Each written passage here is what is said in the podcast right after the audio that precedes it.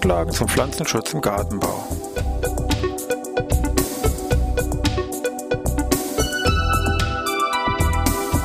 Ein wöchentlicher Podcast der Forschungsanstalt für Gartenbau an der Fachhochschule Weinstefan von und mit Thomas Lohrer. Für Gartenbaustudenten und alle anderen, die sich für Krankheiten und Schädlinge an Pflanzen, deren Biologie und Bekämpfung interessieren. Thema heute Rostpilze.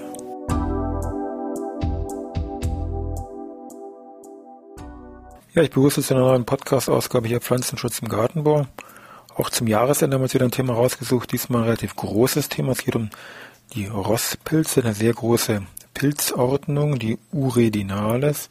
Uridinalis, das alles, was auf alles aufhört, ist die Ordnung. Also große Ordnung der Pilze, die Uridinalis mit rund 5000 verschiedenen Rostpilzarten, die in nahezu allen Pflanzen vorkommen können. Also Bedecktsamer, Nacktsamer, Fahne, überall können Rostpilze vorkommen. Also wenn Sie jemals eine Prüfungsfrage bekommen nach dem Motto, nennen Sie zehn Pflanzen, die von Rostpilzen befallen werden, können Sie irgendwas sagen. Das sollte in der Regel dann auch zehn Punkte ergeben.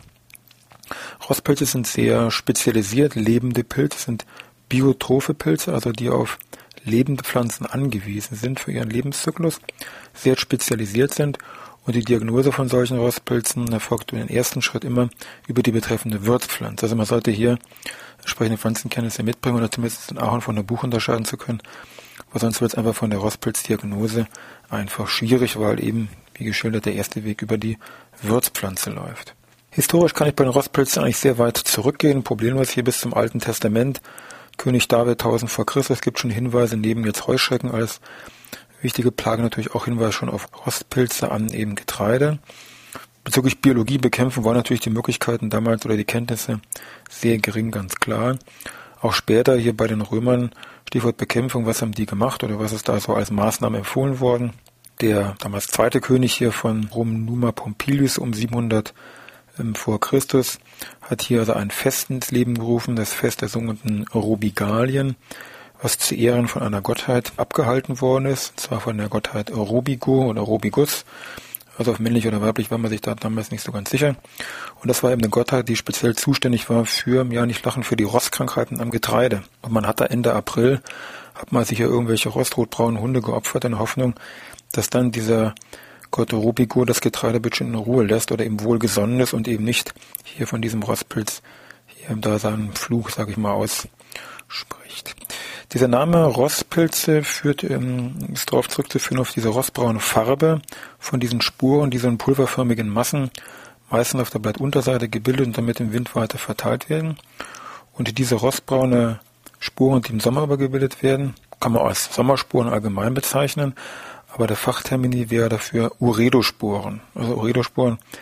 Und zwar läuft das auch unter Stadium 2. Und da sieht man schon, aha, es muss scheinbar auch mehr geben. Und es gibt wirklich insgesamt, wie gesagt, fünf verschiedene Stadien bei den Rostpilzen. Das heißt, Rostpilze machen einen sehr komplexen Lebenszyklus durch. Und die müssen wir uns wirklich mal im Detail ein bisschen genauer anschauen.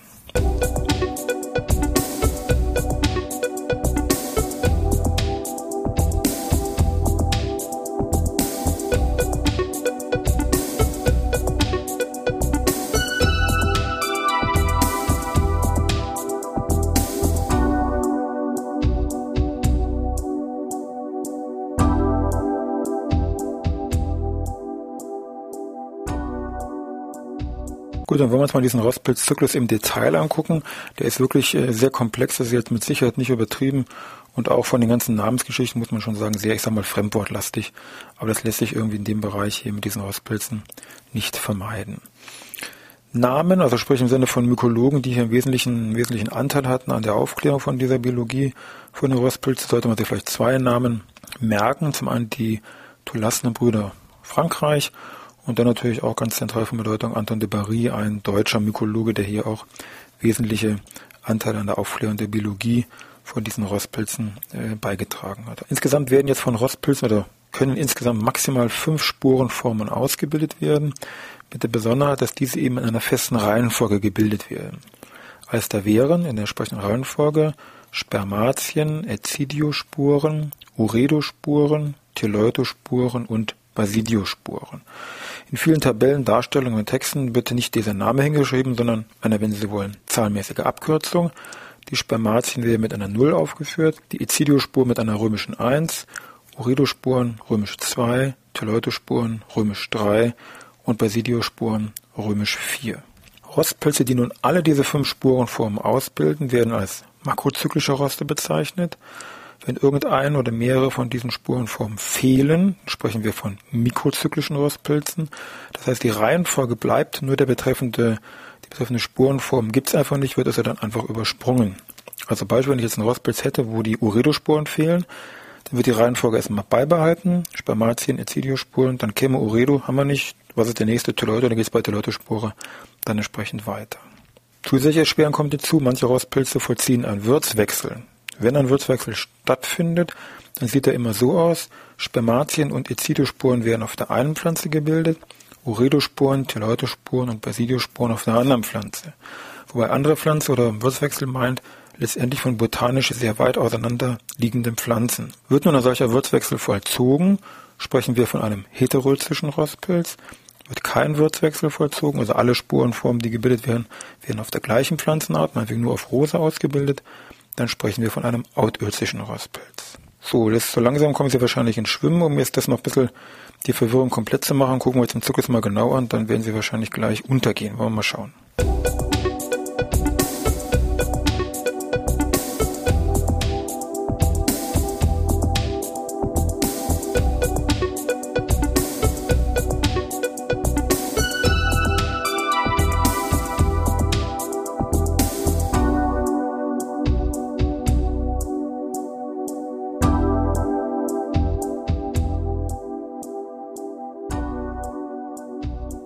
Wir uns mal so einen Zyklus mal im Detail ein bisschen angucken. Nehmen wir mal einen Pilz jetzt raus, wo wirklich alles vorhanden ist. Also ein Pilz, wo fünf Spuren vorhanden sind und wo ich auch noch einen Würzwechsel mit dabei habe. Klassisches Beispiel, mit dem man das eigentlich so am besten erklärt, wo man auch meistens dann irgendwelche Grafiken schnell findet, ist der Getreideschwarzrost Puccinia graminis. Das ist also eine Rostpilzart, die alle fünf Spurenformen ausbildet. Es handelt sich also, haben wir eben schon gehört, um eine makrozyklische Rostpilzart. So, daneben ist es eben ein Rostpilz, der einen Würzwechsel vollzieht. Und zwar von Berberitze zum Weizen. Also ein Rostpilz mit einem Würzwechsel, also eine heterozische Rostpilzart. Wir haben auch eben schon gesagt, wenn Würzwechsel, dann auf der einen Pflanze Spermatien und Ecidiosporen, das wäre hier die Berberitze und die drei anderen Spurenformen, Uredo, Tyleute und Basidiospore, auf dem Weizen. Das heißt, auf dem Weizen, die letzte Spurenform, die da gebildet wird, sind die Basidiosporen und das sind die, die dann hier meine Berberitze, davon die Blätter, bekannte Sträucher, infizieren. Also die Basidiospore infiziert das Berberitzenblatt, bildet hier Hyphen, Myzel und dann, sage ich mal, auf der Blattoberseite werden dann Fruchtkörper gebildet, die sogenannten Spermogonien die Spuren bilden die besagten Spermatien, Stufe 0. Aus diesen Fruchtkörpern, diesen Spermogonien, kommen aber neben diesen Spermatien, also kleinen, mikroskopisch kleinen Spuren, noch längere, ich sag mal, Hyphenstränge heraus, die sogenannten Empfängnishyphen. Diese Empfängnishyphen haben jetzt die Funktion zu warten, ob von einem anderen Buccina graminis, der vielleicht auch irgendwo in der Nähe ist, andere Spermatien hier übertragen werden und dann an dieser Empfängnishyphe einfach landen. Wenn dem so ist, dann wird dieser Kern von diesem Spermatium, was, Spermatia, was hier übertragen worden ist, in diese Empfängnishöfe wandert das ein und dann habe ich eine Zelle mit zwei Kernen, also ein zweikerniges Stadium. Und dieser neue Kern wird jetzt durch, wenn Sie wollen, Duplizierung ständig in diesem Myzel weiter verteilt. Und in der Zwischenzeit hat sich bei diesem Berberitzenblatt auf der Blattunterseite, wenn Sie so wollen, in Warteposition ein zweiter Fruchtkörper ausgebildet, der nur wartet, dass dieses zweikernige Stadium bei ihm ankommt der dann zweikernige Spuren bildet. Das sind nämlich die Ecidiosporen, Stufe 1, und die dann, jetzt ist der Schnitt, auf das Getreide, auf den Weizen mit dem Wind übertragen wird.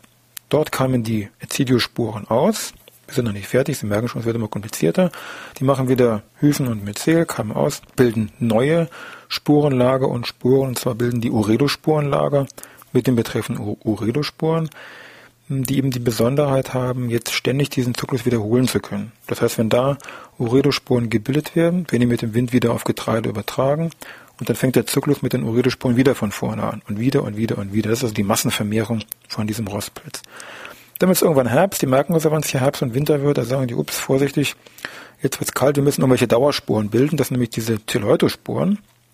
Also werden statt Uredosporenlager Tyleutospurenlager gebildet mit Tyleutospuren, dickwandigen Spuren, die jetzt hier beim Getreide Schwarzrost, Buxinia graminis, aus zwei dicken Zellen mit einem Stiel bestehen.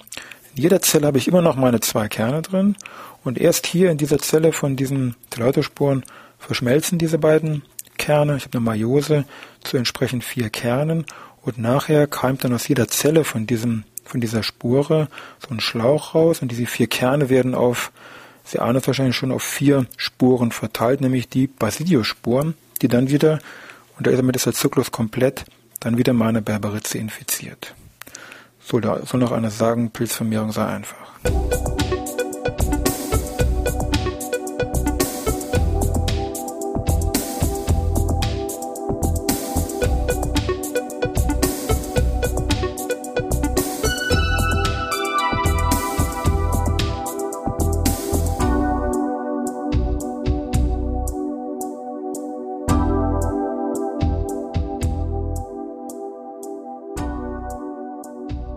Ja, Rostpilze, die jetzt im Gartenbau eine gewisse Bedeutung haben oder die man da kennt, gibt es eine ganze Reihe. Kennt auch viele vom Namen her mit Sicherheit, zum Beispiel Birnengitterrost, also ein Rostpilz, der einen Würzwechsel zwischen meinetwegen Wacholder und Birne durchführt, um Sporangium sabine, wäre die wissenschaftliche Bezeichnung, oder der Rosenrost, ein makrozyklischer Rostpilz, der eben ja outözisch ist, jetzt kennt ihr das ja schon, also nur auf Rose auftritt, also keinen Würzwechsel vollzieht, Fragmedium mucronatum heißt das Teil. Bodenrost und Erbsenrost gibt's noch, Bodenrost Uromyces, Art Faseoli und Erbsenrost dann eben Pisi. Oder der Säulenrost eine Johannisbeere, Chronatium ribicola und, und, und. Also gibt es jede Menge Rostpilze, die hier im Gartenbau einem das Leben schwer machen. Bei manchen Namen muss man vorsichtig sein, zum Beispiel bei den deutschen Namen. Es gibt auch einen weißen Rost, wo man denken, aha, schön ist er eben weiß. Nee, falsch gedacht. Das ist auch so ein pulverförmiger Spurenstaub, der da bei den Blättern abgegeben wird. Aber wenn man sich ein bisschen näher mit beschäftigt, merkt man schnell, das Teil heißt zwar deswegen weißer Rost, weil es eben sehr ähnlich einem Rostpilz ist diese Spuren weiß gefärbt sind. Aber systematisch gehört dieser weiße Rost ganz klar zur Gruppe der falschen Mehltaupilz und hat mit den Rostpilzen jetzt hier mit uns eigentlich überhaupt gar nichts zu tun. Anders ist wieder beim weißen Chrysanthemenrost, da ist auch dieses Weiße drin. Würde man denken, aha, weiß ich jetzt, ist nicht, nee, aber hier falsch gedacht. Der weiße Chrysanthemenrost ist dann wieder ein Rostpilz.